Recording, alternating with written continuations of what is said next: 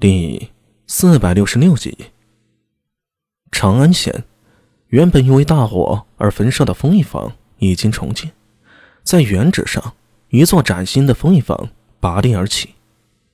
傍晚，寒意甚浓，在临街的酒楼上，苏大为见到了他的客人高大龙，裹挟着外面的寒气，一屁股坐到苏大为的对面。阿米。大龙啊，你来晚了。这不忙着澡堂的事儿吗？高大龙嘿然一笑，抓起面前的酒杯喝了一口。苏大为看了看他，呃，探视局那边呢？哦，已经不妨事儿了。高大龙放下酒杯，舔了舔嘴唇。我听那人说呀，萤火星君与李春风达成了新协议。其中一条就是要我遵守大唐法度，太史局呀便不得为难我。啊，这倒是有些出人意料啊。苏大为有些诧异了，不过转念一想，高大龙如今体内那染鬼的血脉，只怕是被诡异视为同族。阿米啊，我最近想到一个问题。高大龙的声音变得低沉下去。我是谁呀？我现在算是人呢，还是诡异呀？这个问题啊，令苏大为愣了愣，不禁想起自己，自己究竟是穿越客还是苏大为呢？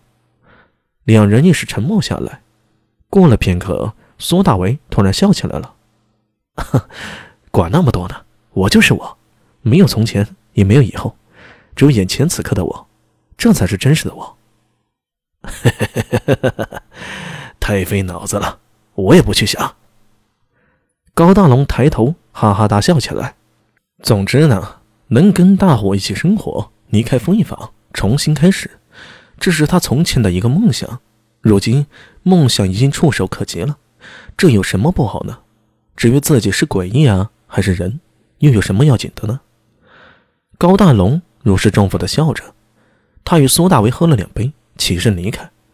今天是除夜，也就是后世的除夕，他要和高大虎一起守岁。苏大为人在酒楼上喝着酒，他还在等人，等待我一个朋友践行。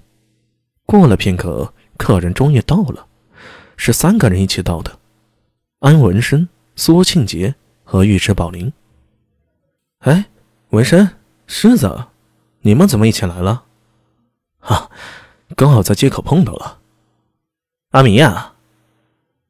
苏庆杰在苏大为身旁坐下，一边让小二添着酒，一边不满的说道：“上次的事儿，你可欠我一个人情啊！我跟你讲，虽然我没进去，但没少处理。啊，放心吧，我都记下来了。哎，我听文生说啊，你那个事业，我们能不能参与过啊？”苏庆杰看了一眼苏大为，试探着问道：“女士宝林眼神一亮，向苏大为看过来。呃，你们也想？哼，废话，有钱谁不想赚呀？我们家里都管着严，想找个生财的路子。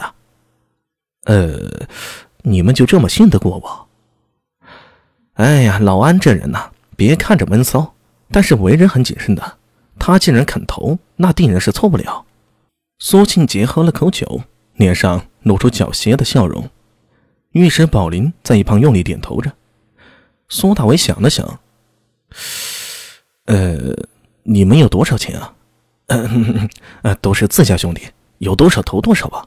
到时也给你们算算干股。”哼，行，过完元日我们上你家找你去。